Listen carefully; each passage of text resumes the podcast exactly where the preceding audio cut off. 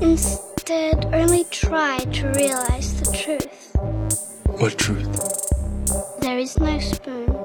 Read between the lines, bitch. There is no spoon. There, there is no spoon.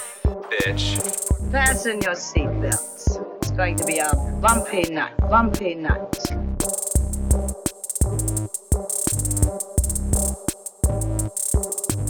Saludos amigas y amigos, yo soy Mario Alegre Femenías Y yo soy Rosa Colón. y esto es Desmenuzando. Yes. En el episodio de hoy, ARG, nos vamos a montar en un barco y vamos a ir a navegar por los siete mares con la tripulación de The Revenge. Rosa, ¿de qué vamos a estar hablando hoy? Vamos a estar hablando de Our Flag Means Death. También conocido como el show favorito de Rosa of all time, o por lo menos Of de- all time. El Funny Pirate Show. El Funny Pirate Show de Funny HBO Pirate Max, que estrenó hace creo que dos o tres semanas, porque lo estuvieron sacando de dos en dos, o no sé si lo sacaron de golpe. Yo creo que lo sacaron de golpe. No, no lo sacaron de golpe porque el, si se recuerdan, la semana pasada yo dije terminé Our Flag Means Ah, Death, pero lo que me, repe- me refería era que ya había caught up. Con Porque ok. después de que acabé de grabar fue que vi y dije, ah, salió el final ya, como que... Pero el final sí lo sacaron el, el último, el penúltimo y el último juntos. Sí. Sí, porque lo que yo he visto con HBO Max es que ellos sus series están tirándolas de dos en dos los episodios. Y yo pienso que es un Pero buen happy medium entre si- el binge y el... Te doy un chispito más por semana. Yo siento también que fue, por razones que vamos a discutir luego, fue bien experts, porque entonces aguantaron como que el big reveal, yo diría, o como que el big emotional, como que el peak emocional lo aguantaron. Pero yo no sé tampoco que cuando yo lo empecé a ver, habían un even number of episodes. So no sé si de verdad sacaron como que un bonche de cantazos y después se fueron de dos en dos. Sí, yo, no, no fue estuvo un- weird el release, estuvo weird el, el fue, final del fue, fue un release weekly, pero no sé de cuántos episodios en cuántos episodios. Pero no importa. Vamos a estar hablando de Our Flag Means Death más adelante. Pero antes tenemos razones para celebrar. Y es que ayer, 30 de marzo, llegamos a nuestra meta de 75 Patreons en patreon.com slash desmenuzando. Así que muchísimas gracias a las personas que se suscribieron ahora en marzo, en esta última semana. Yes. Eh, un saludito a, a Javi Joe, a Carcas82, a Yazaira y a Miguel Ríos, que nos ayudaron a llegar a este nivel, que ahora tenemos 75 Patreons. ¿Qué significa? Que vamos a tener que hacer un Hate Watch, que era nuestra Yeah, meta de los yeah. 75. La última vez que hicimos un Hate Watch fue para hablar de todas las películas de Harry Potter, porque Rosy y yo no somos fans. Ahora y fuck tenemos J.K. en- Rowling. Sí, fuck J.K. Rowling forever. O sea, eh, cada año incrementa más los Sí. fucks que hay que dirigirle a J.K. J.K. Rowling. FJKR forever. Eh, no sabemos qué vamos a escoger ahora para que ustedes nos torturen. Hay muchas cosas sobre la mesa. La que han escuchado con mayor frecuencia es que Rosa se rehúsa a ver West Side Story. No ha visto la original, no ha visto la nueva. Eh, así que eso lo vamos a estar resolviendo a través de un sondeo que vamos a poner en nuestra página de Patreon, patreon.com desmenuzando, para que todos esas 75 personas puedan votar y decidir qué es lo que quieren que destruyamos a través de... Va a ser un podcast, pero también estamos considerando utilizar nuestro Discord para hacer un live roasting de alguna de estas películas que, o que no queramos ver. Por ejemplo, Rosa nunca ha visto Avatar y por ahí viene Avatar 2 y 3 y 4 y 5. Así que a lo mejor, Rosa, necesitas ver un White Savior movie nuevo en tu vida. Oh my Eh, God. bueno, es un Blue Savior, pero por, por adentro es very, Mm, very white. Is he? Is he blue? That's the problem. Eh, pero vamos a estar escogiendo cosas que queramos destruir y posiblemente vamos, estamos haciendo ya experimentos con, con Discord para ver cómo podemos hacer una transmisión en vivo. Entonces todos nos reunimos, traemos nuestras medallas o cervezas of choice. Medalla no auspicia este podcast, pero si quisiera, call us. Cerveza india. Porque cerveza tengo una india. actividad con cerveza india. Ok, en abril. cerveza india. Eh, y vemos West Side Story con Rosa y la vemos, podemos ver en vivo cómo su cara se desfigura mientras está viendo este musical. Yes, que- I mean, hemos estado hablando de muchas películas throughout the months, porque no, ¿verdad? Este, pero podemos también dejarles un espacito por si ustedes quieren nominar otras películas. Ajá. Sí, algo pero, que ustedes of course, piensen. Yo no creo que pongan esto una es que les gusta a movie. ustedes mucho, porque... Sí, el punto es roasting. Y roasting como que, ¿sabes? Tongue in cheek, ¿no? Es como que vamos a estar tripeando con la película. No es que vamos a estar siendo mean necesariamente. No, ajá, y no vamos a hacer Mystery Science Theater 3000, pero ajá, este, la razón que no he visto ciertas películas porque no me gustan, so, no nominen películas que les gusta, porque después Sí. tenemos un, Bueno, un Harry Eso- Potter fiasco como eso lo vamos a estar, sí, sí, sí, sí. Eso lo vamos a estar escogiendo ahora en abril. Eh, otra vez, muchas gracias por ayudarnos a llegar hasta aquí. Nuestra próxima meta son 100 Patreons. Así que, y ya tenemos cosas planeadas para los 100, 100 Patreons. Ya Rosa me dijo una esta misma semana y teníamos también Sí. la otra de hacer un live show. Así que venimos Y con ya cositas estamos chéveres. llegando al punto que se puede volver a hacer live shows y Sí. ahí so, Sí, lo podemos hacer seguro y lo podemos hacer con, eso. con mascarillas y cosas también en sitios, así que no hay problema con, Sí. con hacerlo así. So, así que sí, 100 Patreons 2022, let's do it. Vamos entonces a hablar, vamos a bullshitear. Rosa, ¿qué tú has estado Yes. viendo por allá? Pues este voy a dejar lo que más me gustó por el final porque es un buen segue para el tema de, de hoy. So Ajá. be The Eyes of Tammy Faye. I mean, All right. estamos no vamos a hablar de los Oscars at all, ¿verdad? No, no, no. Eh, ya yo hablé, créeme, ya yo no quiero hablar más de los Oscars. Sí, so, obviando todo eso, pero la razón que vi The Eyes of Tammy Faye es porque Jessica Chastain se ganó el, Ajá, el Best El Actress Oscar. Award. Ajá. el Best Actress Award y me parece que ellos ganaron Makeup también. Eh, sí, eso es correcto. Sí. So, este, Carla se puso a ver, le dijo que Andrew Garfield y Jessica Chastain eran demasiado cute y yo tenía que dibujar hasta tarde esa noche y la película dura dos horas algo, so yo, perfect. eh, so la puse y yo me recordaba de Tammy Faye, porque Ajá. obviamente es de nuestra, ¿verdad? De nuestro teenagerhood. Sí, yo, no tenía noción de ella hasta que vi la película. ¿De verdad? Like, like at all, ni el escándalo, nada. Yo me recordaba del escándalo y me recordaba de Tammy Faye y que me pasó también con American Crime Story de Ajá. Impeachment, ¿verdad? Que es la historia de Monica Lewinsky. Primordialmente me recordaba de las parodias de Saturday Night Live de esa época, Ok.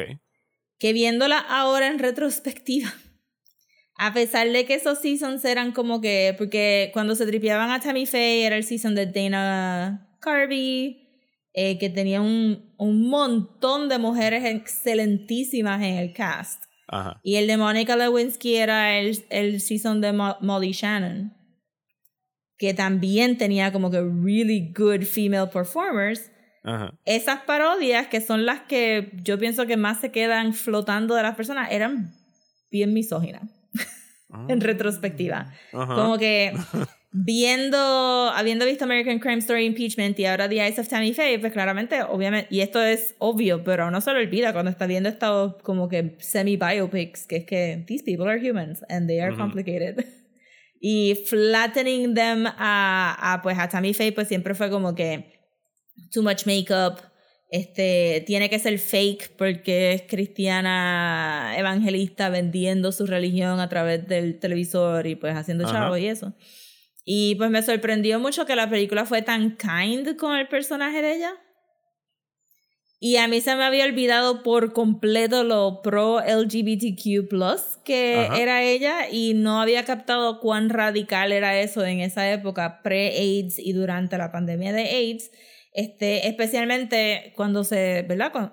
A contraste de pues alguien como Jerry Falwell, que, que sí me recuerdo del también.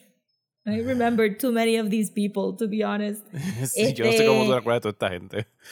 Es que en MTV y de esto, o sea, MTV News daban muchas cosas, realmente no estaba bien up to date en current events Ajá. en la década de los 90. Y, y pues me recordaba de esto, me recordaba de que el- a ellos los arrestaron, pero yo pensaba que ella la habían arrestado también, pero resultó que no, que ella no estaba realmente involucrada en las finanzas de, de la organización de ellos y que aparentemente she seemed to be una de esas personas que nacen como que bien naive y se quedan bien naive forever, como que... Ujú. Take that as you, uh, your mileage may vary. Pero la película fue bien clara en establecer de que esta es una persona que she was very naive y como que se quedó un poquito infantilizada. Eh, tú sabes que nunca adquirió mucha maña. Tenía maña para pa cuando veía que, a- que le iban a quitar crédito de las cosas que ellos habían hecho. Ajá. Se molestaba, pero no tenía maña para pensar como que mi esposo no está haciendo las cosas bien financieramente. Ajá. Y es como que Este, y pues y también me sorprendió que le dieron como que un sexual life que tiene que haber sido bastante interesante porque, ajá, este no estaba esperando que la película fuera tan horny Sí. eh, en cierta parte, eh, porque son Christians. Eh, pero nada, y, y overall me encantó la actuación de ella y lo encontré como que, nah, esa no es Jessica Chastain. nah". Sí, el, el maquillaje la transforma y es un proyecto que ella lleva. Parece que ella tiene los derechos a hacer esta película hace muchos años y como ella Ujú. tiene, ella también es producer de, de la película, era como que este era su passion project desde un par de años, por lo que escuché en entrevista, ocho, no, casi Wow, diez años it shows, probablemente. it shows.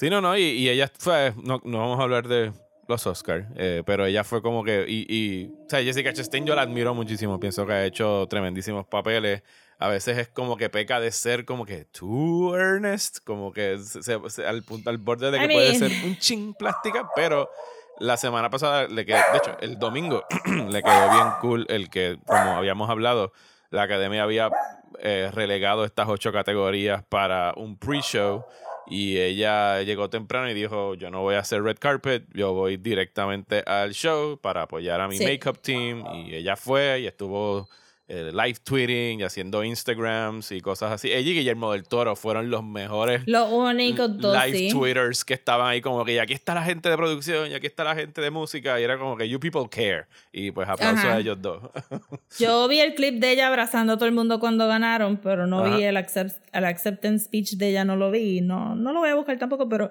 se siente mucho la... Porque lo único que no me gustó de la película es que era un poquito dry y algunas algunas transiciones fueron bien abruptas, como que si tú no sabes la historia de ellos, te pierdes de, de, de una etapa a otra, como que algunos visual cues eran tan sutil como que, oh, ok, pues nos diste el año, pero how far along are you in the... Como que la única manera que tú tenías para medir el wealth era la casa. Ujú. Pero eso realmente es como que, pues, I don't know, tú sabes, como que no... Y hubo de, de después del arresto hacia el principio de la vejez de ella, los hijos se desaparecieron.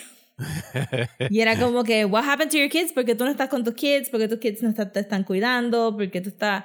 Y, y eso, y me pareció también que el maquillaje fue hasta, tú sabes, subdued, pa, sabes, como que no se dio grotesco, porque cuando parodian mucho a Tammy Faye, pues lo hacían bien grotesco y bien como que...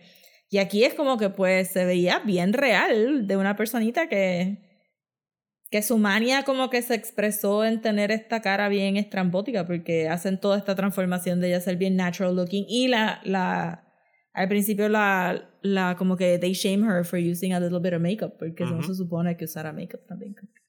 sí porque Eso no el sé, estaba maquillaje bien interesante. Satanás I mean, yes, yes it is that's why it looks so awesome porque de es de. Satanás. Ajá. Ajá.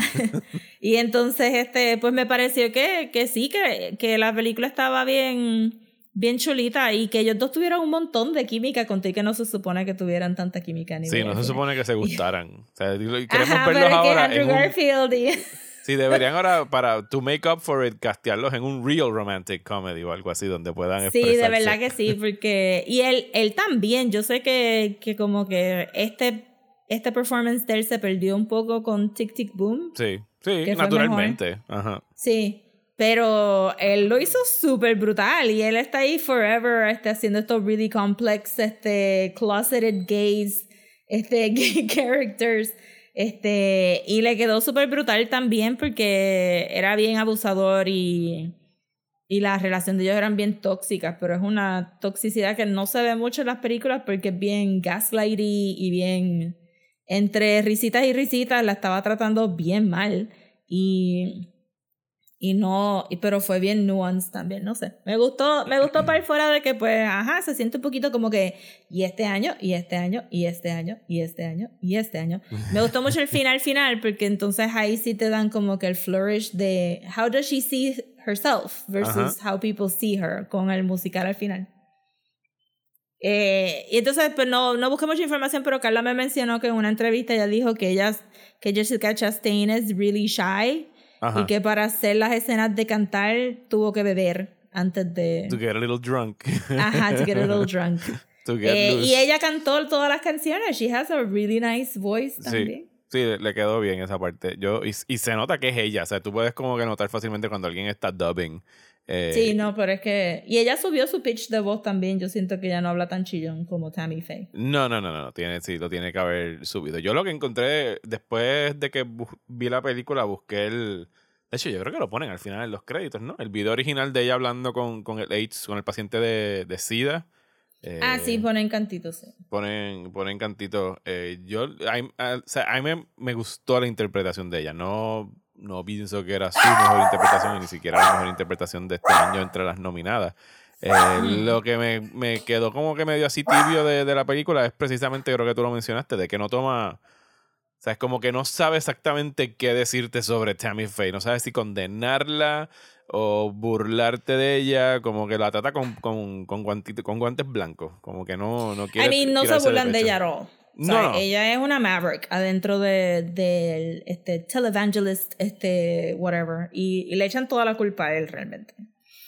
Eh, pero siento que, ajá, que fue una celebración de Tammy Faye, pero la, la historia como estaba strung together no es la cosa más captivating del universo. ¿Viste a Vincent D'Onofrio haciendo del de Mira, yo Mentete? grité, yo, yo estaba sola en casa, como que a la hora de la mañana. Yo estoy segura que mis vecinos estaban, porque ella está viendo Christian Radio, este Christian Channel ahora mismo. Y yo, este cabrón está aquí, ¡guau! Vincent D'Onofrio haciendo de Jerry Falwell, vete para el carajo. Out of nowhere sale Vincent Out of D'Onofrio. nowhere. Sí. No, el cast entero está brutal, de verdad que está muy bueno. El, el es que está, buena, está buena la película, pero es una película que tú no vas a ver for entertainment, tú quieres ver sobre la vida de Tammy Faye, como que si, si estás haciendo research de Tammy Faye, pues va a ver la película. Como Y entiendo no que, se llama más- así porque hay un documental que se llama The Eyes of Tammy Faye, ¿verdad? Creo que se hizo anterior a, a ese. I mean, hay tantas películas que se llaman The Eyes of Something or, or Other que yo ni The Eyes of Laura casco. Mars. eh. The Eyes of Pero yo Tammy- pensé que se llamaba The Eyes of Tammy Faye porque todo lo vimos a través del punto de vista de ella. En ningún momento Sí, es, cambiamos de punto de eh, vista. Es del 2000 el documental que se llama The Eyes Ah. of Tammy Faye, un documental. Ah, creo- Tania, este, Carla me dijo que había un documental y que la película era como que el documental. Ujú. Pero no me dijo el título del documental. Sí, el, Pero ajá, narrador yo es, el narrador es RuPaul, de hecho, ahora que lo estoy viendo aquí. es que parece que. Sí, I guess que I missed the part donde ella era super pro LGBTQ. Pero, ajá, es como que it's a, it's a good biopic, pero it's still a biopic y no es un biopic con mucha contextualización histórica, so you really just want to see it porque quieres ver a Tammy Faye. No, no es como que otra cosa. Lo otro que vimos eh, esta semana eh, fue el musical Calle de la Resistencia, que estrenó en las salas comerciales de Puerto Rico el pasado 3 de marzo y actualmente solo se queda eh, exhibiéndose en una tanda a las 9 de la noche en Fine Mm. Arts del Banco eh, Popular. Nos enviaron este link para poder reseñar la película y en cierta forma quizás puedo entender por qué la están... Eh, porque, porque han pasado tan rápido por las salas de Puerto Rico. Ustedes saben que aquí si las películas ahora mismo no están generando dinero, pues el- los cines las van moviendo para hacer espacio a otras películas nuevas. Eh, y esta, Rosa, corrígeme si me equivoco, pero creo que tanto tú como yo, como las otras tres o cuatro personas que les he preguntado, quizás había un problema de percepción con lo que era Calle de la Resistencia. Sí. Porque cuando yo vi el trailer, y me acuerdo que lo vi, no me acuerdo que estábamos viendo, creo que fue cuando fui a ver Jackass en febrero que pusieron el trailer. O sea, mi esposo y yo era como ah, qué cool. Hicieron un documental sobre el verano del 19. Vamos a ir a verlo cuando estrene.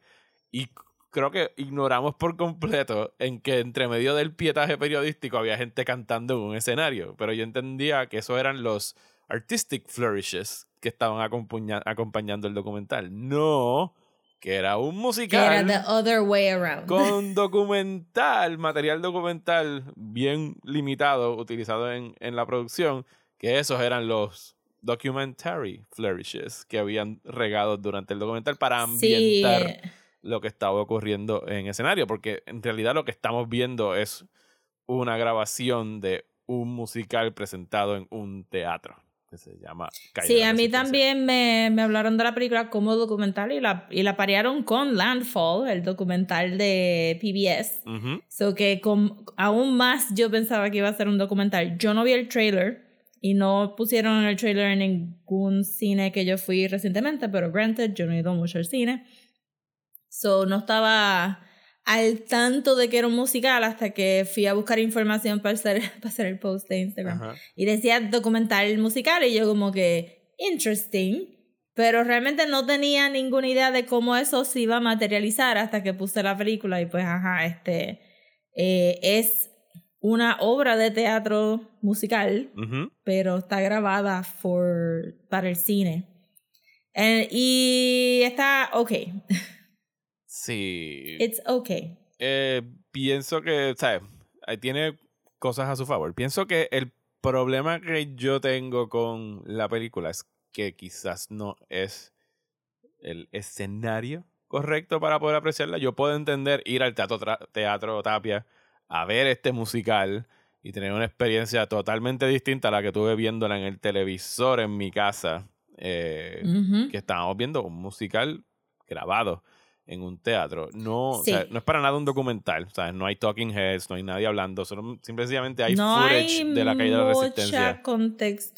Hay un poco de contextualización, pero la mayoría viene a través de la música, Sí. de la lírica. Sí, el documental eh, fue dirigido por Denise Blasor, que es una de, de las protagonistas. Ella es la que está haciendo de la, de la abuela en, en la película. La producción musical estuvo a cargo de Juan Andrés Matos y Ramón Velarde. Y el guion y música es de Milton Carrero. ¿Y de qué trata eh, Calle de la Resistencia? Sí, trata acerca de este muchacho puertorriqueño viviendo en Nueva York, entiendo que no Los Ángeles. en Los Ángeles, que está allá mientras es el paso del huracán María y tiene a sus abuelos que viven en Vieques y están sufriendo el que no tienen luz, su abuelo eh, necesita diálisis, no tiene energía para ir a hacerse el procedimiento, hay, hay muchas, muchas condenas mean, válidas. Es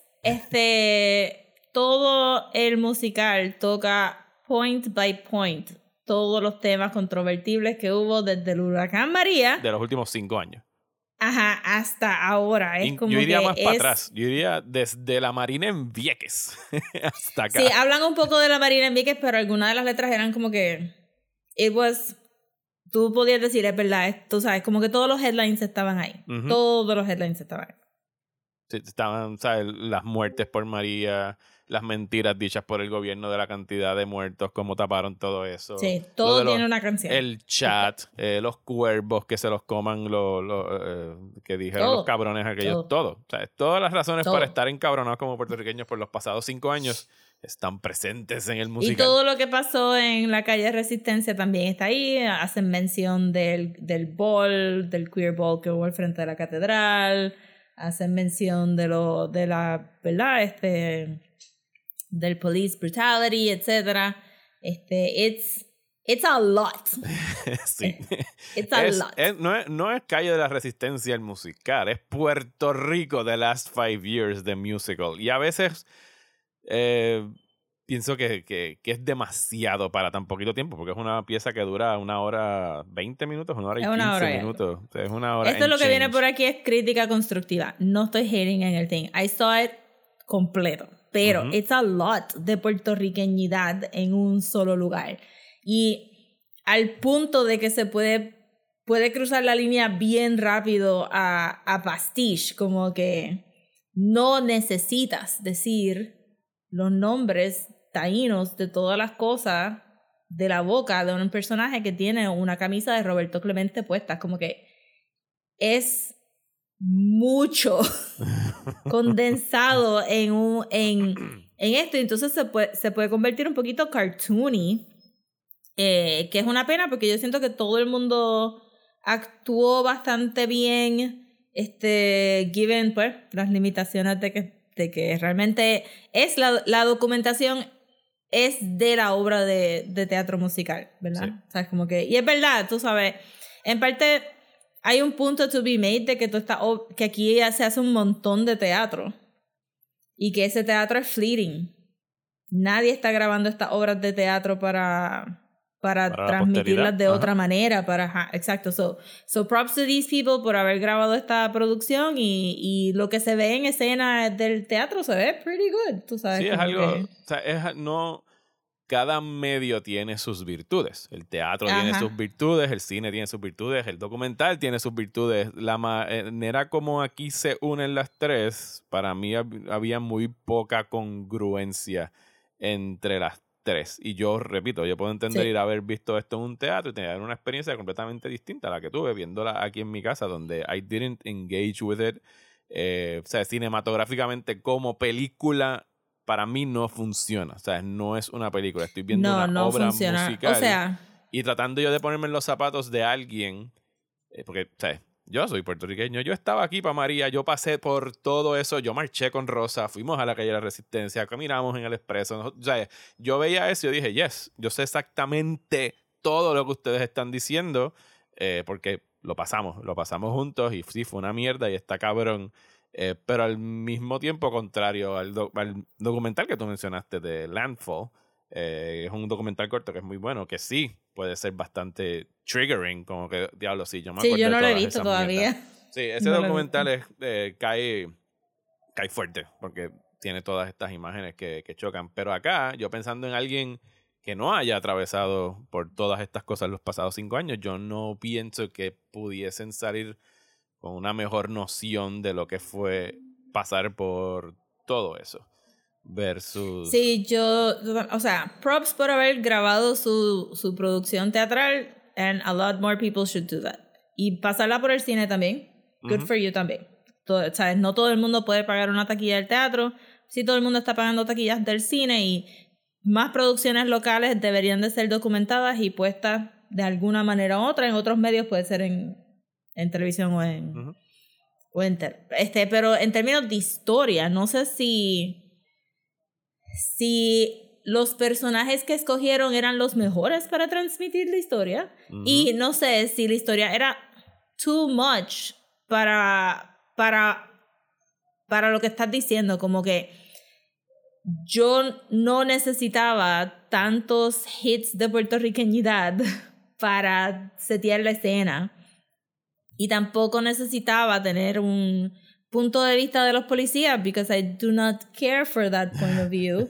si no me vas a dar un algo nuevo, ¿verdad? Como que it is what it is. Y, y atar el, el personaje del policía con el personaje LGBTQ, que es este Vico Ortiz, que Ujú. vamos a discutir su papel en Our Flag Means Death.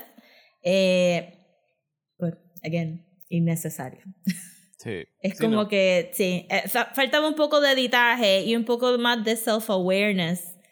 Eh, y un poquito, un poquito más de reading the room, porque tam- tambi- tampoco el- el- la historia fue tan radical y pues como que había ciertos elacismos que habían en la historia, como la insistencia de que pues todos somos tres razas, mientras que todas las personas que son ahí son white latinos. los rituales taínos y toda esa cosa. Yo sé que uno pues está bien orgulloso de sus raíces y su cultura y todo eso, pero Pero... ese principio habían cosas que eran a bit too much. eh, en I mean, de ok, y, y me, y me redacto porque hay dos personajes, hay tres personajes LGBTQ, porque la hermana de que es gay, porque ahí es donde viene la canción de la cole. Ajá. Y este, y pues el personaje de Vic Ortiz. Pero, it was too much. Como que edited down, piensa bien en lo que quieres decir. Había algo ahí con tu decir de que la diáspora se siente bien, como que impotente a todas las cosas que están pasando en la isla y que este personaje de la diáspora regresa a Puerto Rico este, a tratar de hacer, a formar alguna diferencia eh, a través de- del talento que tiene, ¿verdad? Sí. Que es journalism. Eh, pero añadirle a todo eso como que el divorcio, los niños, regresar Ajá. a Los Ángeles, este, sentirse inadequate, eh, un chiste machista en el mismo medio ahí como que en contra de la hermana. Era como que, what's happening? Sí, sí, como es que una- todo una- hay una falta de, de enfoque. O sea, yo pude haber visto Sí. toda una obra de lo que estaba pasando en la casa del abuelo en Vieques cuando no había luz. Pude haber visto toda una obra de gente sentada en la esquinita de la calle Resistencia durante días, solamente hablando de lo que está pasando. Pero era, pero demasiado todo junto. Sí. It was a lot. era, era demasiado para tan poco Eso- tiempo. Pero that said, eh, no es unwatchable, es bastante, tú sabes. So deja ver si te gustan los musicales. Los musicales no son para mí, so yo estaba un poquito off. Sí, eso es Ya otra desde el principio. el hecho de que fuera un musical a mí me tomó completamente por sorpresa. Cuando la película arranca y empiezan a cantar y paran cinco minutos y vuelven a cantar, yo dije, oh, wait, esto es un musical, aquí no hay nada Ajá. documental. Así que a lo mejor hubo algo que no se tradujo bien en el mercadeo, porque yo no sé de nadie que supiera que esto era un musical, todos No, pensábamos que era un documental y por eso lo queríamos ver. Sí. Pero nada, la película todavía está en cartelera y posiblemente caiga en alguna plataforma digital en algún momento. Así que si le quieren dar una oportunidad, pues ya saben. Les, dejaremos saber. Si me, si me dicen cuándo va a estar disponible en digital, yo lo anunciaré por aquí para que la puedan buscar y ver. Sí, exacto. Your mileage may vary, so denle un chance y, y nos pueden decir si les gustó o no. Pero ajá, es como que yo creo que, que maybe un easing into the concept hubiera sido más favorable para la película. Bueno, eh, vamos a izar la bandera. And let's get to the seven seas. Yes.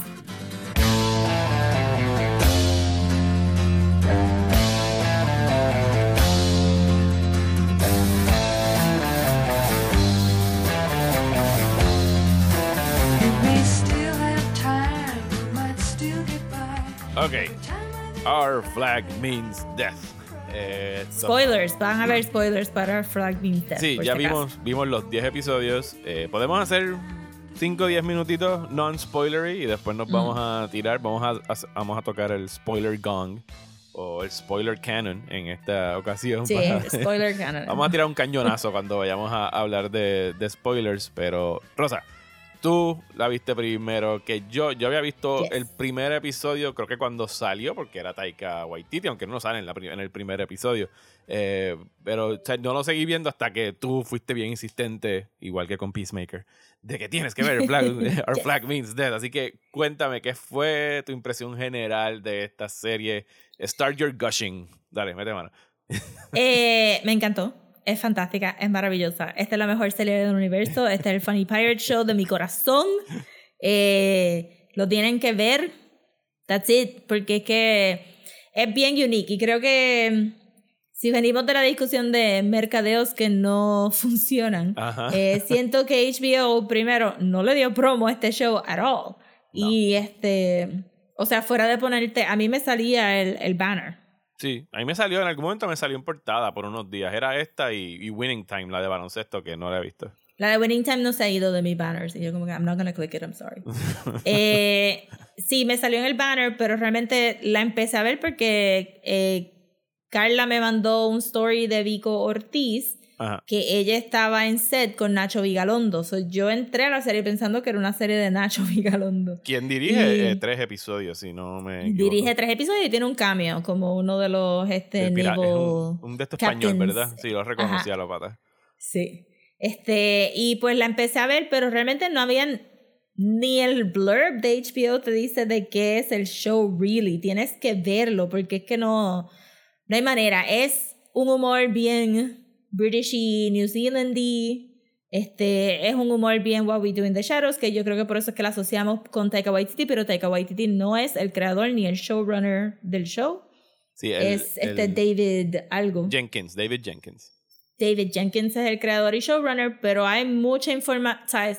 Se nota que es un collaborative effort de el humor de estas personas y pues lo- los comediantes heavy hitters del show yo siento que son eh, Rhys Davis y Taika Waititi. Sí, Rhys Davis, Taika Waititi. eh, y como le dije ayer a Rosa cuando estaba viendo ya los últimos episodios de Camino a esto, es.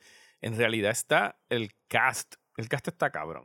eh, y está colmado de las mejores voces cómicas que existen en, en muchas de ellas en animación. O sea, está Nick. Kroll, está Simone Kessel, está Kristen Shaw, que hace la voz de Luis en, en Bob's. Burgers, entre un montón de otras voces. Taika Waititi ha hecho un chorro de voces. Reese Darby, que es el protagonista. eh, su carrera es haciendo sí. eh, voice Sí. acting en, en Y chorro de- comedia. y comedia en un, chorro de películas animadas en Fire of the Sí, este Conchords. Christian Shaw y, y Nick pero hacen, hacen cambio, igual que este...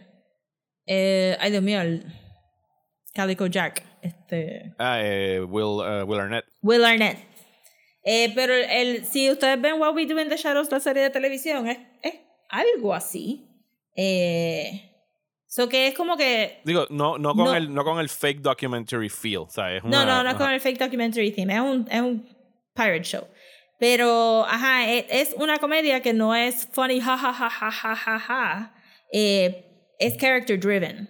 Y los personajes están fascinantes. Sí. Y el concepto de la historia para estos personajes, que está based on historical fact, like too much, maybe. Este, porque todo lo que pasa en la serie plot-wise pasó al Gentleman Pirate y a Blackbeard de verdad en la vida real. Pues esa, esa parte Eh, yo no la sabía y creo que es fascinante. Y tú, tú has leído más de esto que yo. Así que antes de tirarnos a los spoilers, pues si ustedes no han visto la serie, la serie trata, el año es el, el 1717, estamos early 18th century, y tenemos a un wealthy landowner llamado Steve Bonnet, que ya tenía como que su Barbados. vida, entre comillas, perfecta y su vida ideal, ¿sabes? Era rico, tenía un, eh, lo casaron con esta mujer, tuvieron dos hijos, estaban viviendo en Barbados, no tenían que hacer nada ni levantar un dedo por el resto de sus vidas. Pero tan- sí, tanto él como su esposa estaban completamente miserables en ese arranged, eh, arranged marriage. Y un día de buenas a primeras, eh, Steve Bonnet dice, I'm out, I'm going to be a pirate. y se lleva un barco y monta un crew y ahí es que los conocemos en ese primer episodio con él Yes. navegando eh, los siete mares para tratar de Pero darse es a conocer. un, Ajá. ¿verdad? Es, de- es un, es un actual modern pirate en el sentido de que mucha de la comedia del show viene de que Steve es tan diferente con su managerial style que uno lo podría, este, ¿verdad? El, el modern analog pues sería como que el cool boss Ujú. que sabe que hay este wage, este disparity que te va a pagar bien y mira, vamos a hablarlo, let's not fight. Y hay mucho de eso, de como que el primer episodio es sobre ellos quejándose de que no tienen una bandera, Ajá. hence our flag means death. Y él decide workshop it y es como que si tú has estado en una compañía, tú sabes ese workshop de all right, you guys, you're doing great. Este, enséñame lo que tienes y vamos a ver. Y ay, qué lindo te ves. Y Steve es super supportive, super supportive con todo el mundo. Sí, y no- y no es Eh, que lo hace porque- adorable. Sí, no es el Michael Scott de la empresa, como lo es no, no, no. Office. Es, es todo actually bien positive y sunshine. Es the sweetest guy rodeado de el sweetest crew que tú te puedas imaginar de, de arriba abajo. eh, I mean, lo quieren matar en el primer episodio, pero. sí, pero ese es el British Navy. point. Y el British Navy son unos. No, no, es de ellos dicen que van a mutiny. Ah, bueno, porque sí. él es tan sunshiny, ajá, que no están acostumbrados. Pero ajá, este, ese, ese es el, esa es la trayectoria del show en parte. Sí, de, del- del- de la travesía de este caballero tratando de este fancy boy, como lo describen en, en, la, en, la, en la serie. Y creo que por ahí nos podemos ya empezar a girar a hablar de spoilers, porque en Sí, vamos a spoilers. eh, voy a tirar el cañonazo. Y de aquí para abajo, pues vamos a estar hablando de las cosas que la serie esconde de una manera muy astuta el camino hacia donde te van a llevar. Porque lo que estamos viendo aquí es que el personaje de, de Steve Bonnet, que es el, el protagonista de Reese Darby, es en realidad, él es he's gay, ¿sabes? O sea, él. Sí, no, todos los pirates son gays, lo que aprendimos. en Sí, el show. poqui- poquito a poco, a medida que van saliendo los episodios, todo el mundo en ese barco. es Todo el mundo es gay. Todo el mundo es gay. Ese es el, ese es el, ese es el point. Eh, por eso eh, le dicen el Funny Pirate Show. Yo creo que, que el mercadeo escondió esto en parte.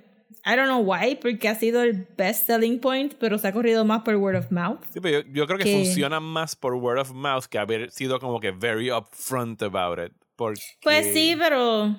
Pero no te dicen nada del show y pa' colmo es un show revolucionario queer y es como que se siente weird que no te hayan como que ni tan siquiera da- dadole un poquito más de promo para que tú llegaras al show y te dieras cuenta que era un revolutionary. Sí. ¿Me entiendes? Fíjate, sí, yo, yo te entiendo lo que tú estás diciendo, pero para mí, viéndolo de primera instancia, encontré súper cool el irlo descubriendo y que no me lo hayan tratado de vender como el, el gay pirate No, no, show. no tienes que mercadearlo como un gay pirate show, but you didn't market it at all. Eso- ah, bueno, sí, no, no hubo marketing en, en, en Ajá, absoluto. so, entonces no, la gente no, no estaba llegando al show Ok, ok, para sí, sí, nada. de eso sí estoy de Ajá, hasta que se empieza a correr la voz de que es un queer pirate show. Y es como que, pues le pudiste haber dado mucho promo como un funny pirate show para que la gente cayera.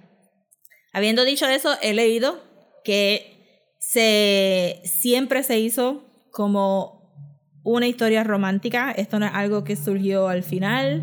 Esto es algo que Reese Darvis y Taika Waititi sabían desde el principio y que estaban pompeados para hacer porque Taika Waititi ya había dicho que como ellos tenían química de amigos, porque Ajá. habían trabajado por tantísimos años, que, que estaban pompeados para hacer estos personajes y que bajo ninguna, Taika Waititi yo creo que tuiteado esto como tres veces, bajo ninguna circunstancia se puede leer este show como un romance. Él dijo es un romance.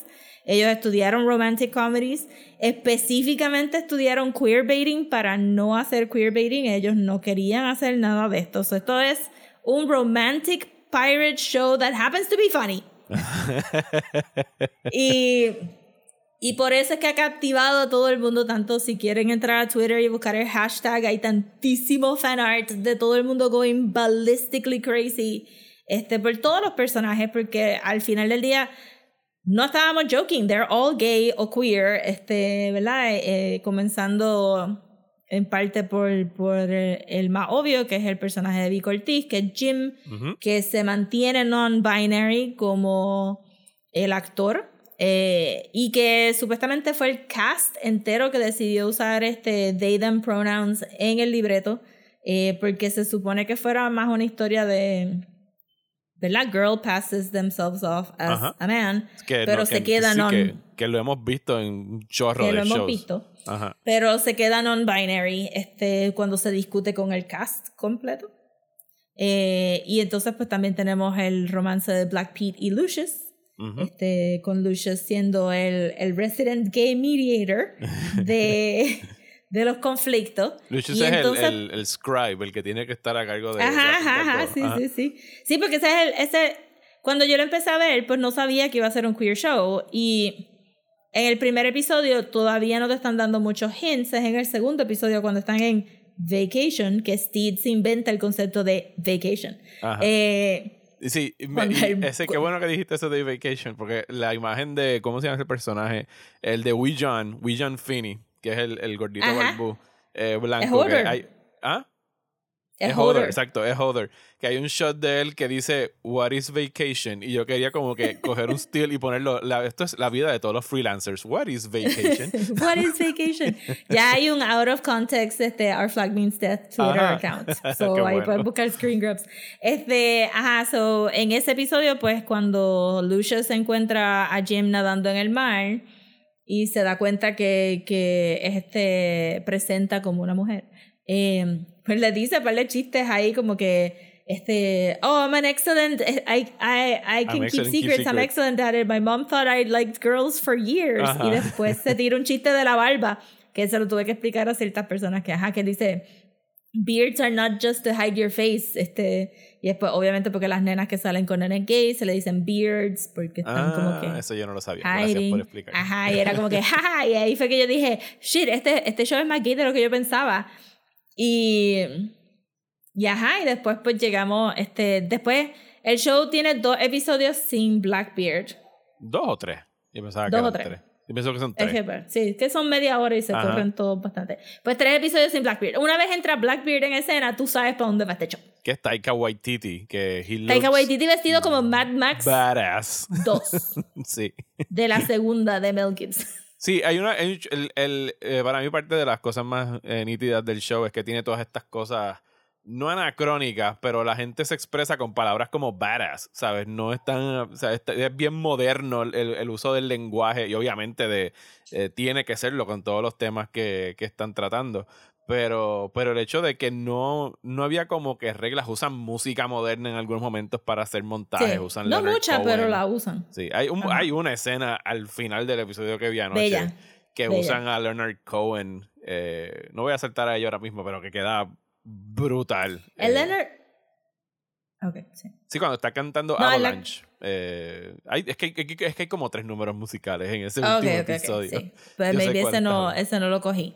Ajá. Este, porque cogí el de Fleetwood Mac y el de Ajá, el de Lou Fleetwood Mac está el Reed. de Shane. Ajá, el de Lou Reed también. El de Lou Reed, sí. No me recuerdo del de Sí, hay como tres canciones en ese último episodio. Pero que sí que es bien Ajá. moderno en ese sentido. Y Taika Waititi es Blackbeard, pero nosotros le decimos Ed. Ed. Eh, ¿Y qué de todo esto tú que has leído? ¿Qué, cuando ellos dicen que es based on a true story, ¿qué es el true story? ¿O qué es lo que ellos saben históricamente Obviamente, ocurrió? pues tú sabes, como que esto, pero en el, en el wiki, wiki TED Talk, en el wiki de Gentleman Jack, te dicen que él era un landowner que se fue to the seas. He met up with Blackbeard, estuvieron hangueando con Blackbeard un zafacón de tiempo.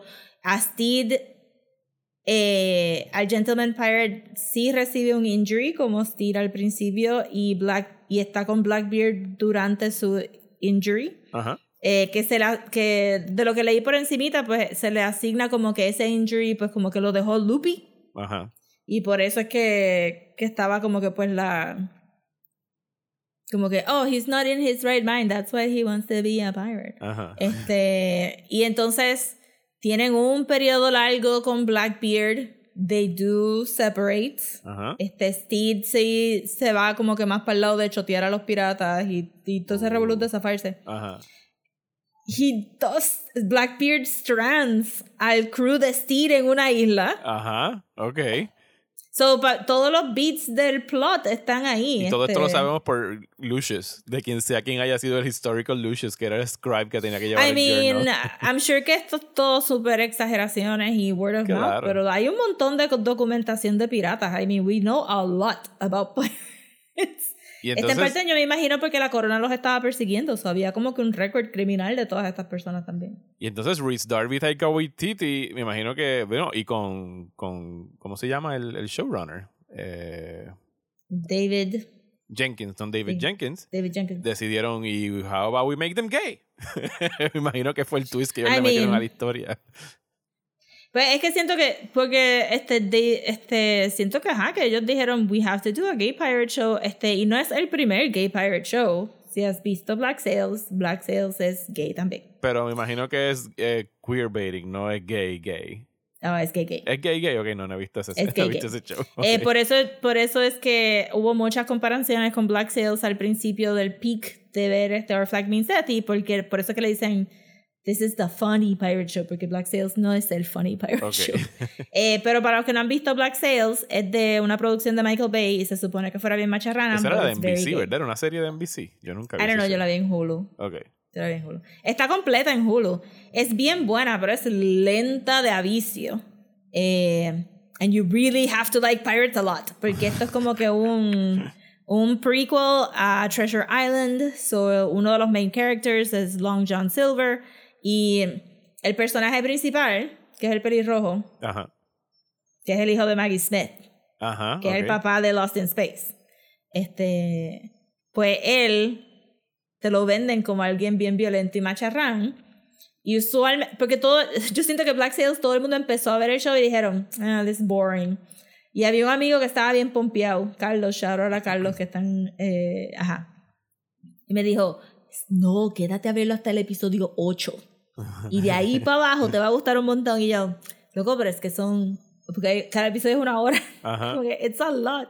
Ajá, y en el episodio 8 es el reveal, ajá, él se enamoró de un noble. Y se lo voy a chotear porque esa es la única razón para ver Black Sails. Ok. Este, eh, plow through it porque él se enamora de un noble y parte de, de del manifiesto de los piratas es que son anárquicos, son so, todo el mundo era queer porque los habían votado de otros lados and that's the life they were leading, como que Sí, eran tú outcasts. pensar- Todos eran outcasts. En eran ese outcasts y quiénes son los más outcasts, pues las personas negras y los queer. Hello.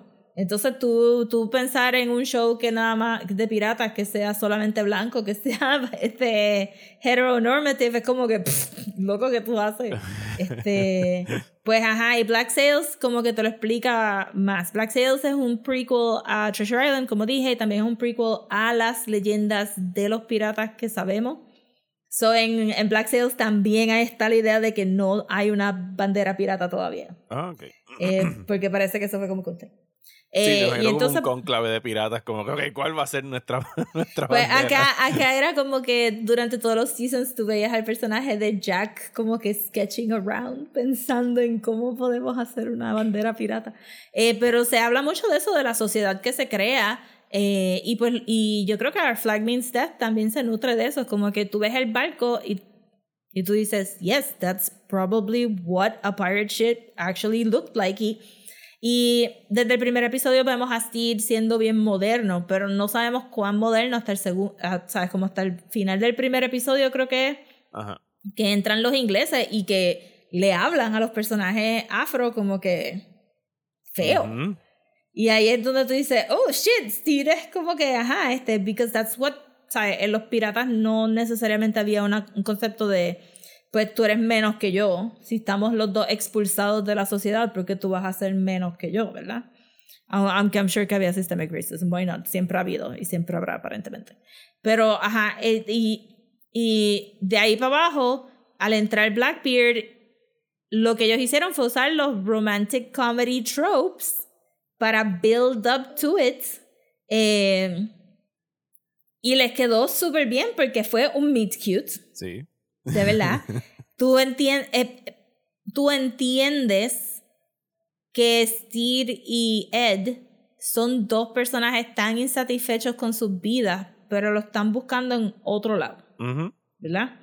Blackbeard al principio se está tratando de distraer con Steed porque su vida está tan miserable siendo el macharrán, Ajá.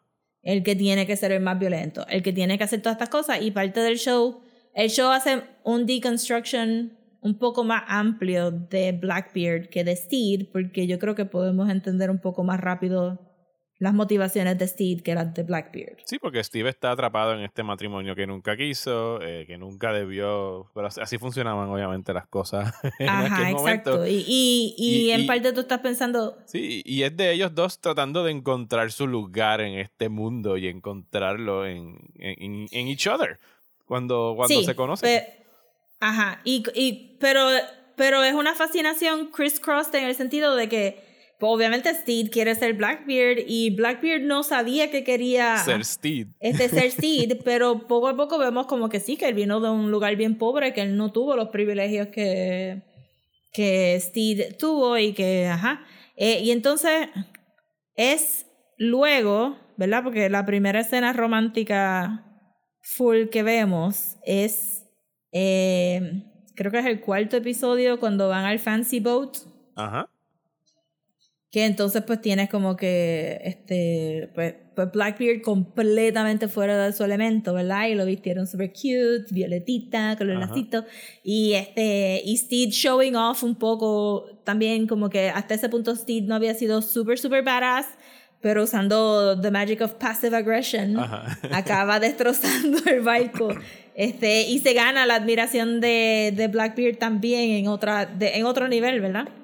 Sí, yo Después no- tienen el- ese moonlight scene. Sí, yo creo que es- no- si no fue ese episodio fue el anterior, pero el momento donde yo dije, oh, wait, I'm loving this show, fue cuando, cuando Steve le muestra su secret wardrobe y la cara de Ed que le brillan los ojos cuando abre la Sí. compuerta y es como que, get out, como que en serio tú tienes un secret passage allá Él adentro. estaba tan como que, what? Y entonces el otro, oh yes, just for a bit of fun. Tú sabes, tengo mi, mi other wardrobe for my summer linens. Y, y de estas cosas, este, le dice, creo que I'm a bit of a clothes horse. Clothes, clothes o algo whore, así. ajá. Como, What? Eh, ajá, porque para pa Blackbeard, Steed es un magical pixie girl. Este, Lo es. porque es el que. Look at all this great Lo único que stuff no in hicieron fue el montaje de ellos probándose ropa porque era un número musical. Eso era lo que les I faltaba mean- del romantic comedy trope. Eso- esos montajes no funcionan cuando tienes que ponerte como 17 layers de ropa para.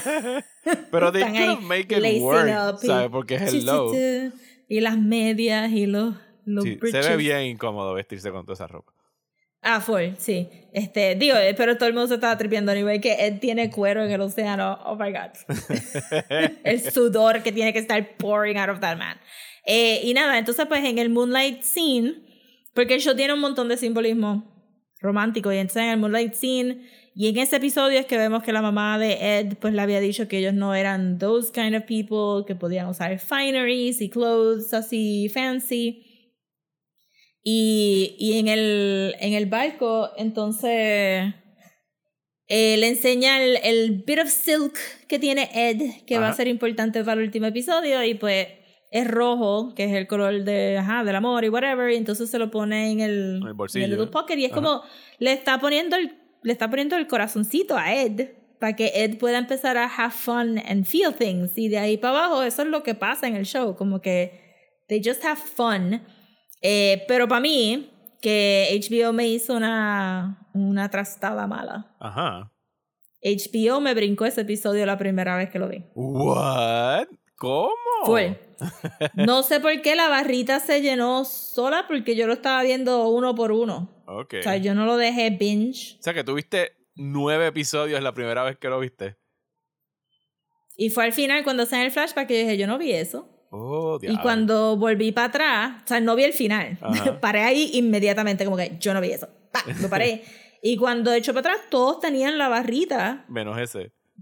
No, todos tenían Ah, la ok. barrita. Como que el show simplemente brincó de un crédito a. Sí, ¿Sabes lo que pasa? A mí me ha pasado porque a veces si tú le das next episode, o sea, como tú estás viendo un episodio y le das next, y de repente como que te arrepientes, me ha pasado, como que te lo marca viewed. Ah, maybe, maybe puede haber sido eso porque yo estaba. Sí, yo Ajá. estaba back and forth porque no lo estaba binging. I didn't binge it. So, para mí, porque me brinqué ese Moonlight scene, mi primer romantic scene fue la conversación que ellos tienen en la isla de Jim Ajá, cuando están hablando del Snake Restaurant. ajá. Y no hay. I mean, solamente tú trayéndome el libreto original. Ajá. Yo te voy a creer que esa escena estuvo escrita, porque para mí todo eso fue completamente improv. Entonces cuando están ellos en la playita sentados en el sunset. eh, No, ¿no? eso es más allá.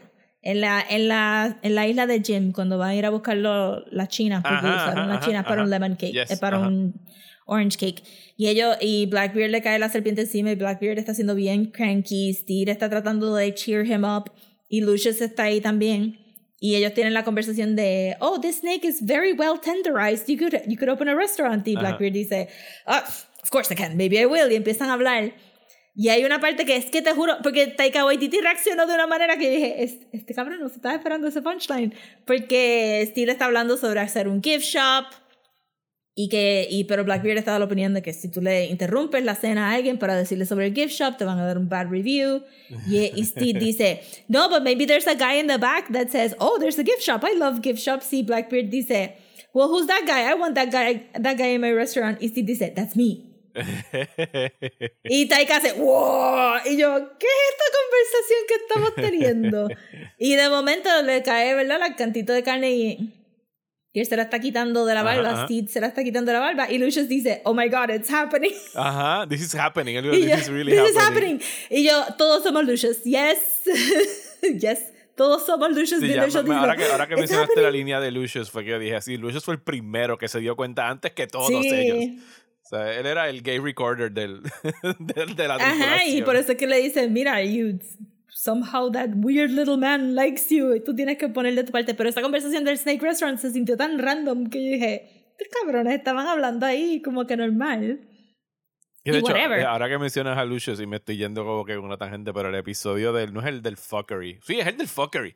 El episodio de That fuckery. Was Quite a Fuckery, cuando Lucius se pica un dedo, que ellos se quedan en shock como que, wow, qué cosa cabrona, ¿cómo hicieron eso? Sí, para, si no han visto todo eso, The Fuckery es que se inventaron un haunted house. Ah, en el, en el- en un Haunted Pirate eh, ship en el medio del mar. un haunted pirate ship y estuvo bien brutal y pues este y también es otro momento de growth para, para Blackbeard que entonces nos enteramos de, de cómo su papá se murió y todo eso realmente es que le dan ¿sabes? obviamente no todos sabíamos que había existido un Gentleman Pirates todos sabíamos que había existido un Blackbeard por lo menos ¿sabes? the very least tú no sabes nada de, de pirata pero tú sabes que hay un Si tú has escuchado de un pirata barba negra. Ajá. So que me gustó mucho que, que fueran deconstructing esa masculinidad y de momento te la, te la refuerzan con el episodio de Calico Jack. Calico Jack, que, era, que es el equivalente al, al romantic trope de que el ex-boyfriend o el ex-best friend. El toxic el- ex-boyfriend. sí, regresa a joder la chaveta y a recordarle todo lo malo que era su vida antes. Ajá, beber, beber todo el tiempo, hacer macharra, macharranerías y, y eventualmente te confirman que ellos habían sido actual boyfriends. Porque él dice that they had Sí, Will Arnett lo confirma. Ajá. Ajá. Sí. Y, y pues ahí también tenemos este, que no hemos hablado de del Bird Guy. de, de. Ah, del Swede. No, el Sweet no es el Bird Guy, es el de Trainspotting.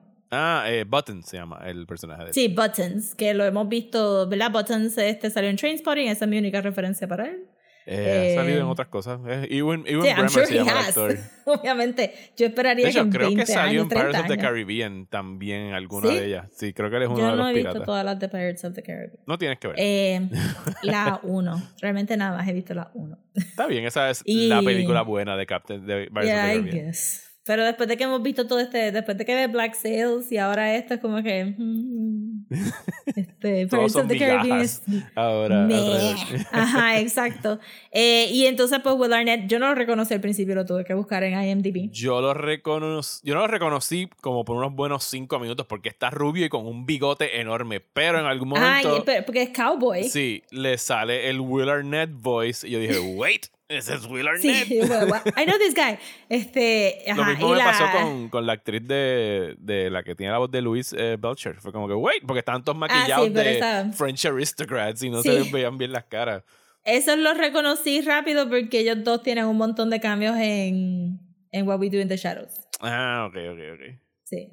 Sí, en Y realidad Luis este show tiene un vibe de vamos a invitar a todos nuestros panas and let's Sí. play pirates, que yo pienso que es lo que lo hace tan y tan divertido. Full. Y este, y se nota cuando buscas los credits, es como que, why is this person here? Es como Hello, es Fred Armisen, friends. porque claro, tiene que salir aunque sea un A mí, minuto. cuando no, este, y, y este Leslie, Leslie Jones, Leslie Jones. como Spanish también, Jackie. Que, ¿Are you Spanish? No. Que me tardé un montón también porque ta- es también esa barra es media underlit. Este, y ya mismo hablamos de la cinematografía que está bastante. A la cool. mano, la mano de madera. La mano, ajá, porque también tenía uñas pintadas y era Ajá, como que. pues claro. Ajá.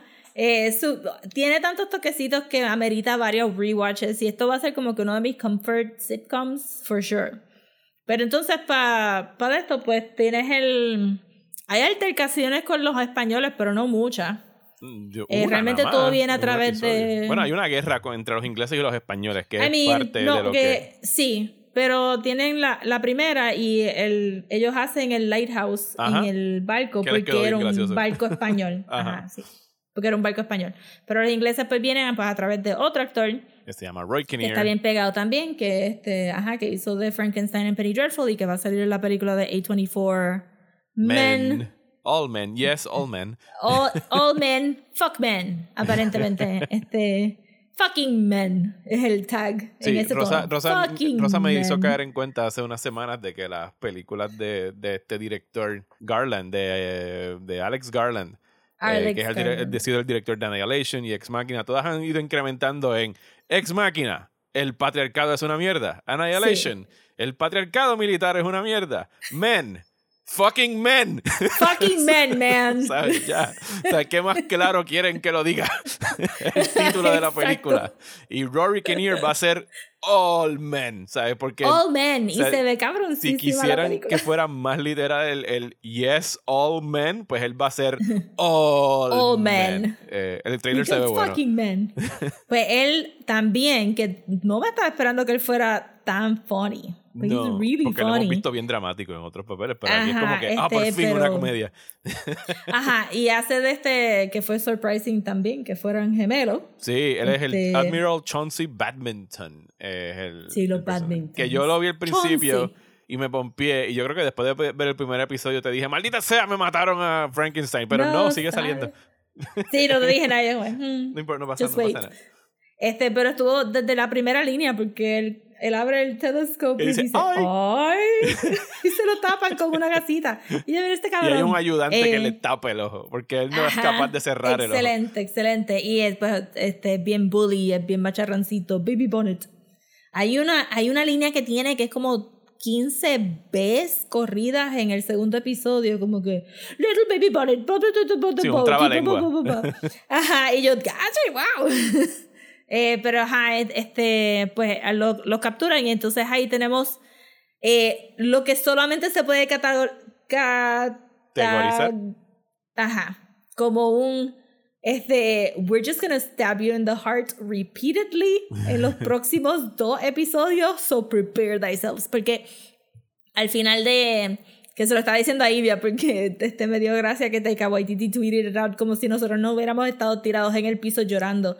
Eh, que cuando, ¿verdad? Calico Jack, el punto de él es que tiene que sacar a Ed del barco para que los ingleses no se lo lleven, porque el que salió en Batman, el que salió en The Batman. Sí, lo vimos. Yo reconocí a la. Es que esa fucking voz. Él se llama. La voz. Con, Con O'Neill. Se llama Easy. Easy Hands.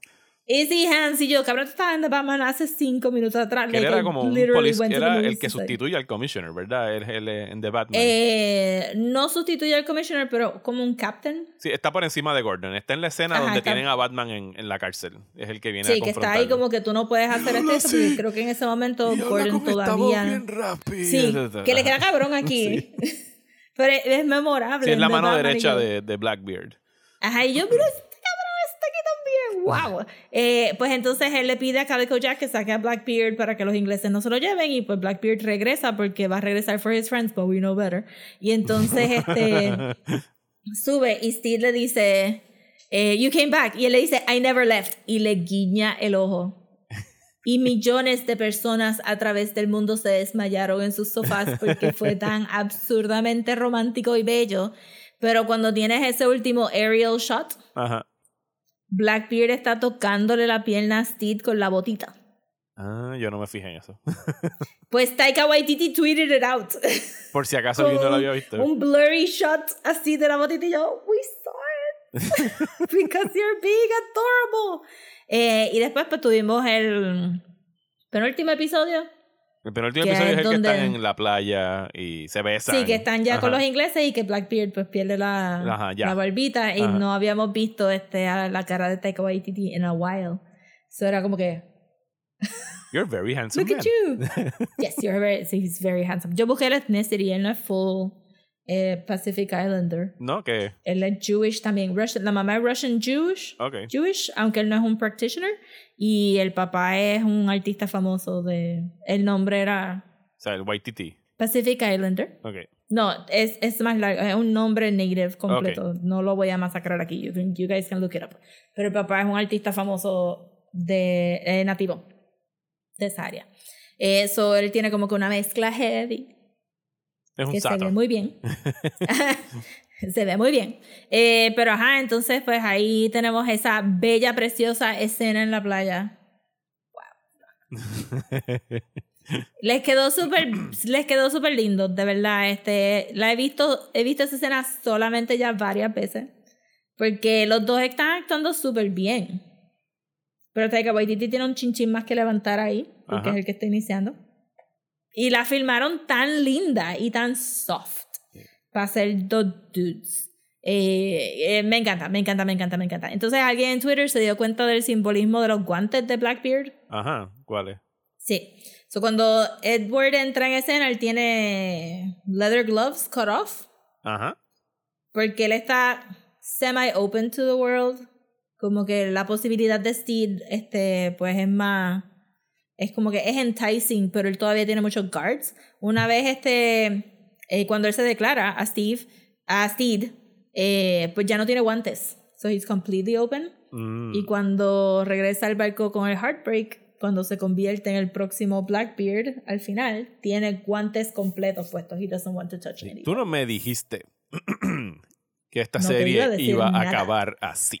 O sea, yo estaba ready para un very nice, neat, romantic bow en ese último episodio.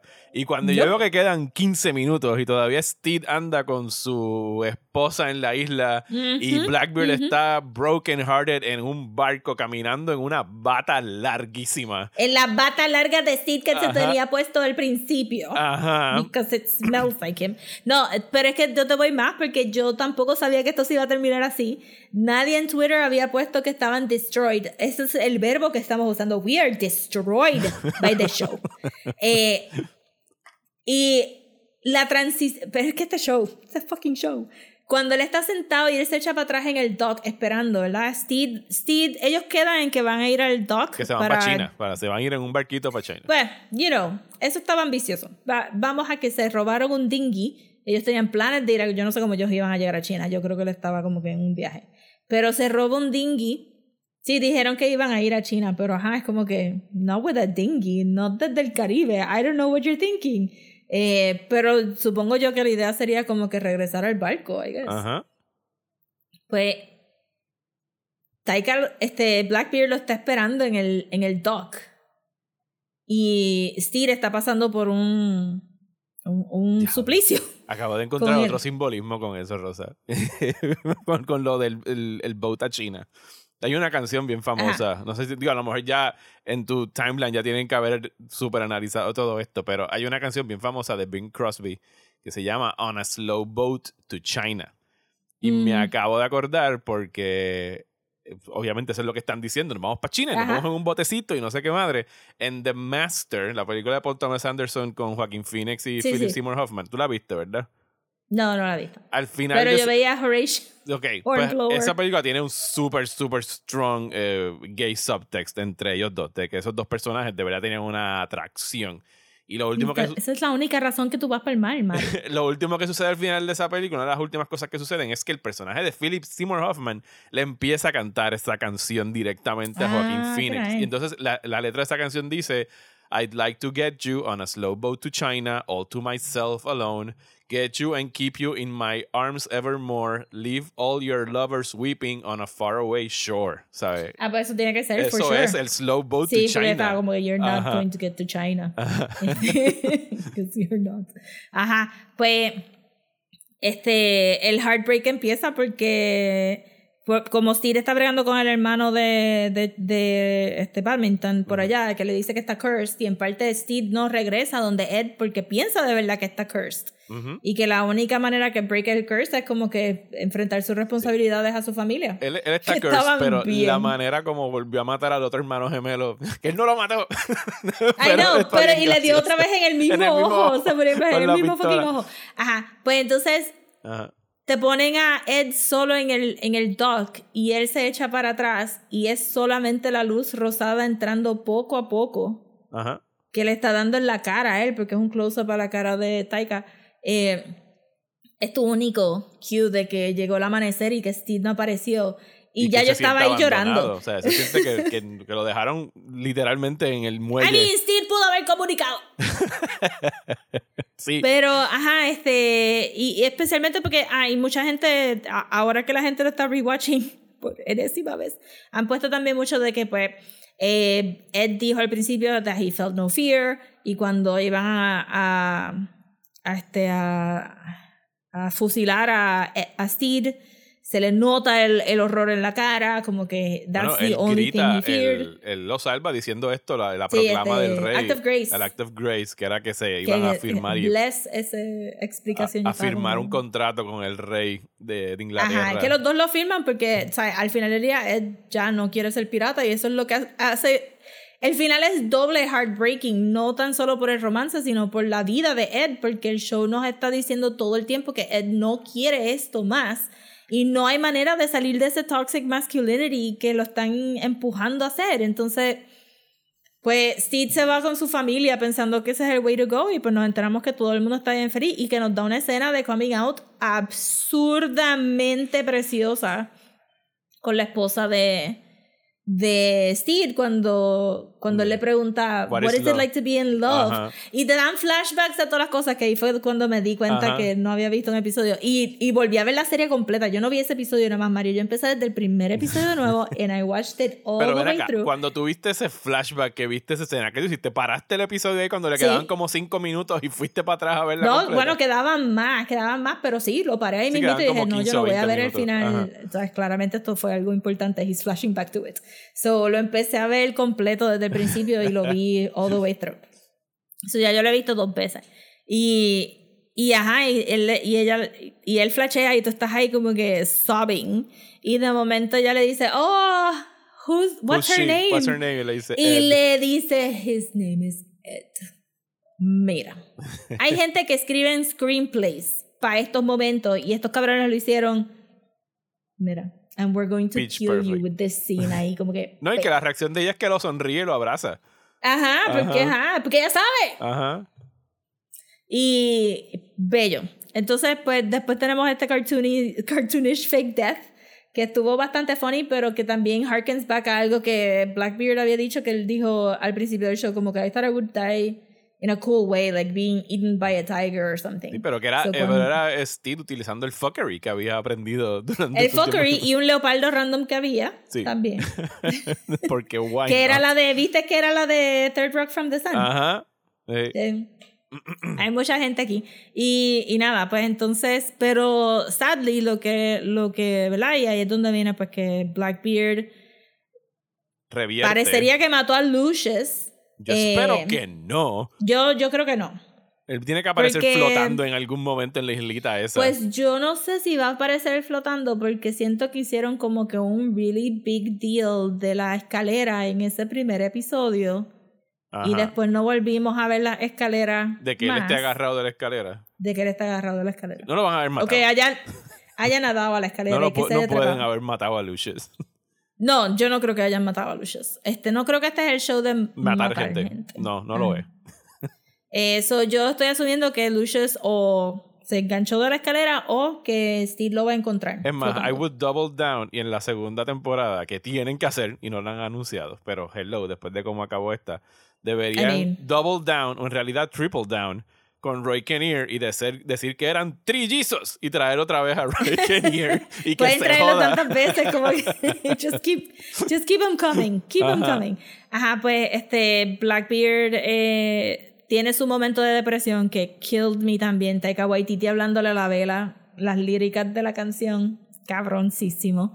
Eh, Lucius tratando de, ¿verdad? Eh, Sí, pero de- es de- este... de, de ayudarlo a, a bregar con el Lucius es heartbreak. nuestro gay mediator. Pero ¿y si eventualmente refuerza la, ¿verdad? Sí, la masculinidad tóxica? No le comes, bueno, pero es una amenaza, ¿viste? Como que si tú no regresas, yo voy a estar encima de ti hasta que te mate y, y realmente, pues, ¿qué tú puedes hacer? Como que, ¿qué, qué, qué son las opciones de, de Ed en ese momento? Como que quedarse en el fancy boat y hacer qué? ¿Me Ujú. entiendes? Como que, eh, especialmente pensando de que Steve, de que él se abrió tan completamente a esta otra persona y esta otra persona decidió no comunicar sus planes y En realidad, el pudo haber sido un próximo, poquito más comunicativo. el, Pero, el próximo season va a estar medio épico en términos de emociones, porque ahora tienes a esto a los I mean- amantes cruzados. I mean, Ajá. y Steve no sabe. Y No. entonces, como que e- ese Blackbeard es nuevo. Entonces, ok, para terminar, los simbolismos. El simbolismo del pelo también de Blackbeard, porque tiene mucho más volumen. eh, al principio del show versus al final del show, este nuevo Blackbeard que se pinta la barba negra, eh, tiene el pelo super flat, bien greasy. He's not happy, es una persona horrendamente deprimida y mata a Lucius, deja al crew stranded en un desert island, que fue lo que pasó de verdad en la vida real. Eh, ellos lo salvan al final del episodio porque, porque Steve llega en el dinghy. Sí, no sé cómo Eh, van a caber todos en el dinghy, pero no importa. I mean, ellos dijeron, este, tú sabes que en una entrevista David, este, ¿cómo que se llama? Se me va a olvidar el apellido. David forever. Jenkins. Eh, David Jenkins dijo que, que, que no hicieran mucho caso que esto era Game of Thrones Travel Time, dijo. Ajá. No, sí, la gente llegaba, se montaban en un bote, remaban un chispito y llegaban a la isla Y que les diera llegaban. la dijo, don't think about it too much, es como en Game of Thrones. Sí, no, Literalmente hello, dijo. Yo no le doy casco a Super eso. funny. Eh, y no pues, es la serie ajá, para este, de esa manera. Ajá. Y este, pues, este, pues el pelo y pues eh, trayendo desde el primer episodio el tema de hacer tu propia, de tu propio flag, pues él pregunta who can sew. Obviamente también lo dijimos, pero este Jim y o, Eh, Oluwande, Oluwande. Oluwande, Oluwande, este son una pareja también. Ese personaje a mí me Eh, gustó mucho, el de, el de Oluwande, Samson. Oluwande Kai. que estuvo así de ser captain. Estuvo así. este, eh, pues los separan en el sentido pues, de que Blackbeard sabe que Jim es más ruthless que el resto del crew, que son soft.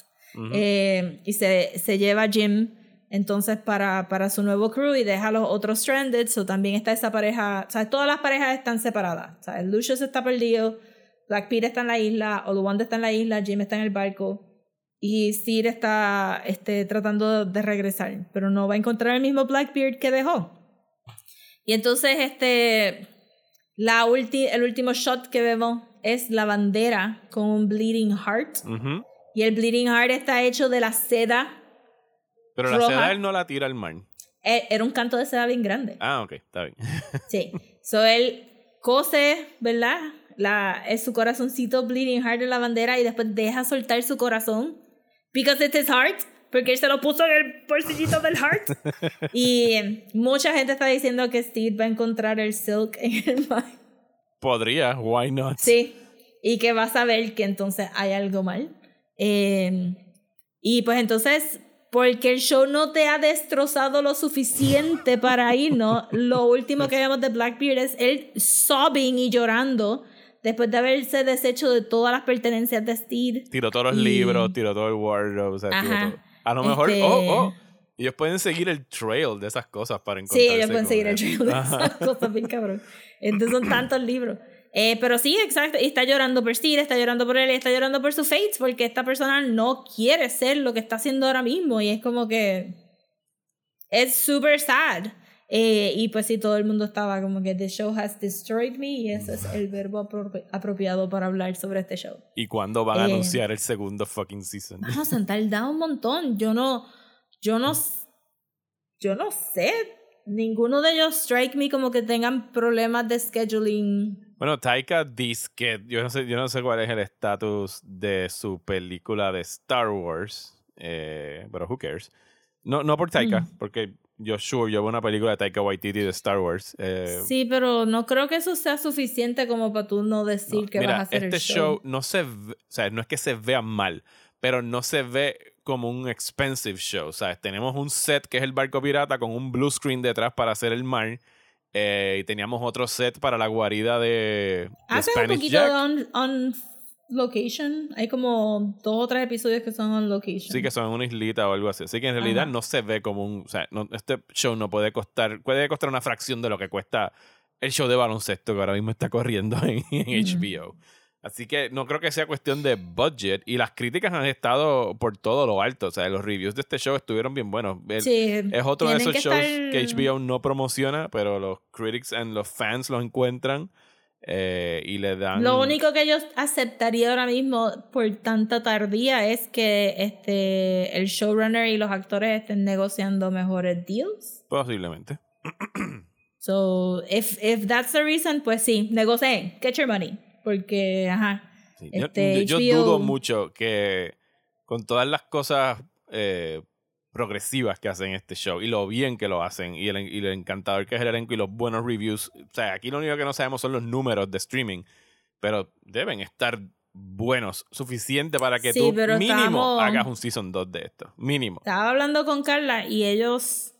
eh, el otro gay show que causó sensación de HBO Max, que fue Sort of, que yo Ajá. lo pu- puse aquí en el Discord, y se tardaron un montón en anunciar el mes. segundo season también. Pero Peacemaker 2 lo anunciaron bien rápido.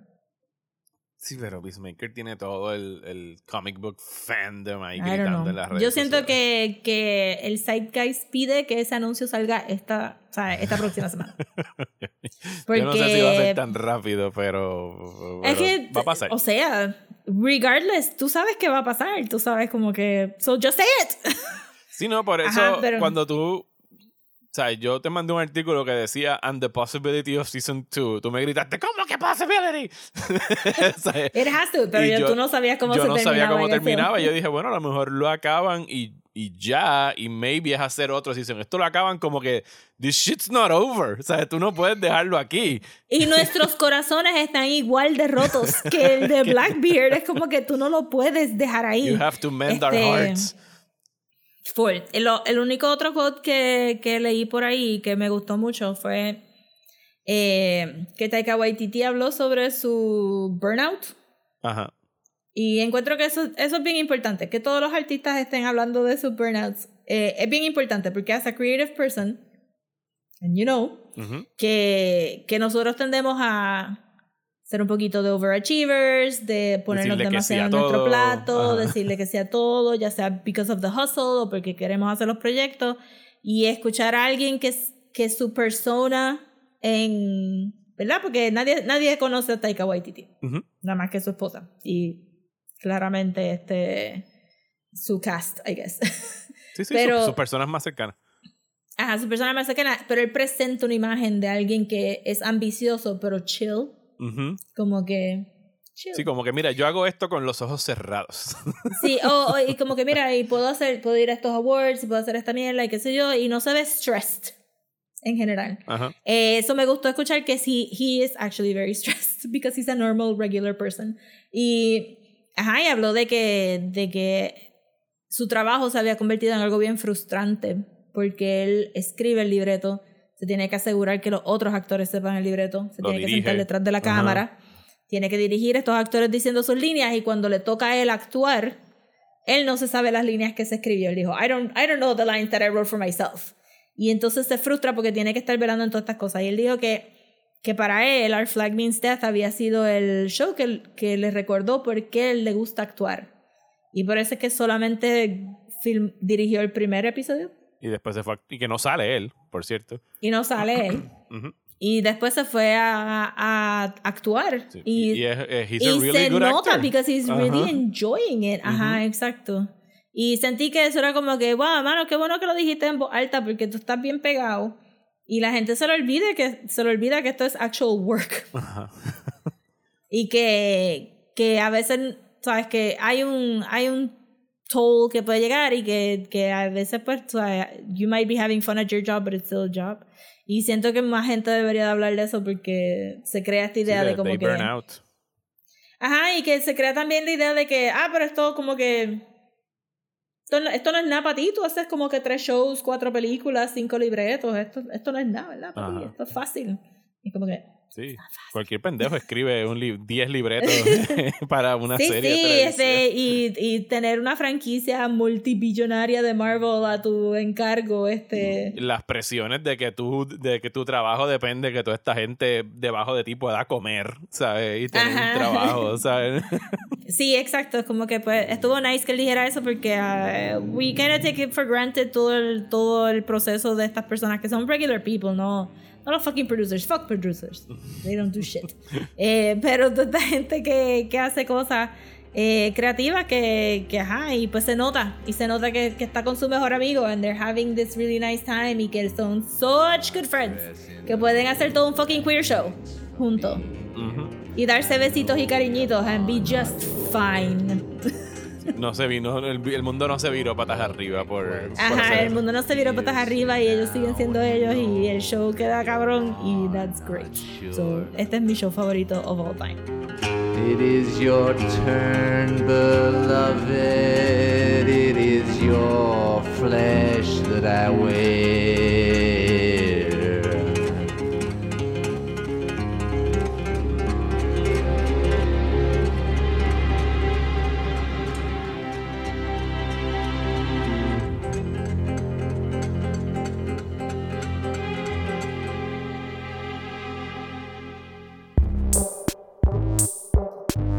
Y hasta aquí este episodio de Desmenuzando. Muchísimas gracias por escuchar. Eh, gracias una vez más para todos los Patreons. Gracias por ayudarnos a llegar a los 75. Recuerden que pueden ir a nuestra página en patreon.com slash desmenuzando y escuchar los episodios extra que hay ahí en el nivel de 5 dólares al mes. Los últimos fueron de Peacemaker y de Spider-Man No Way Home. Y ahora venimos con más cositas en, en abril ex- exclusivas para la gente que está ahí en Patreon. De ustedes, muchísimas gracias por escuchar. Eh, y ya pronto les diremos qué tenemos en agenda eh, para abril. Tenemos un par de cositas. Queremos hablar de Pachinko. Eh, vamos a estar hablando Sí. de Atlanta en el bullshiteo. Así que Sí. pendiente a nuestras redes sociales para saber de qué vamos a estar hablando. Rosa, ¿dónde nos pueden seguir? Nos pueden seguir en Instagram como at desmenuzando, en Twitter y Facebook como at desmenuzandopod y si nos quieren mandar un email puede ser a desmenuzandopodcast at gmail.com. A mí me encuentran en Twitter e Instagram como Mario Alegre. Y a mí me pueden conseguir en Twitter, Instagram y Facebook como at. Muchísimas gracias y hasta la semana que viene en Desmenuzando.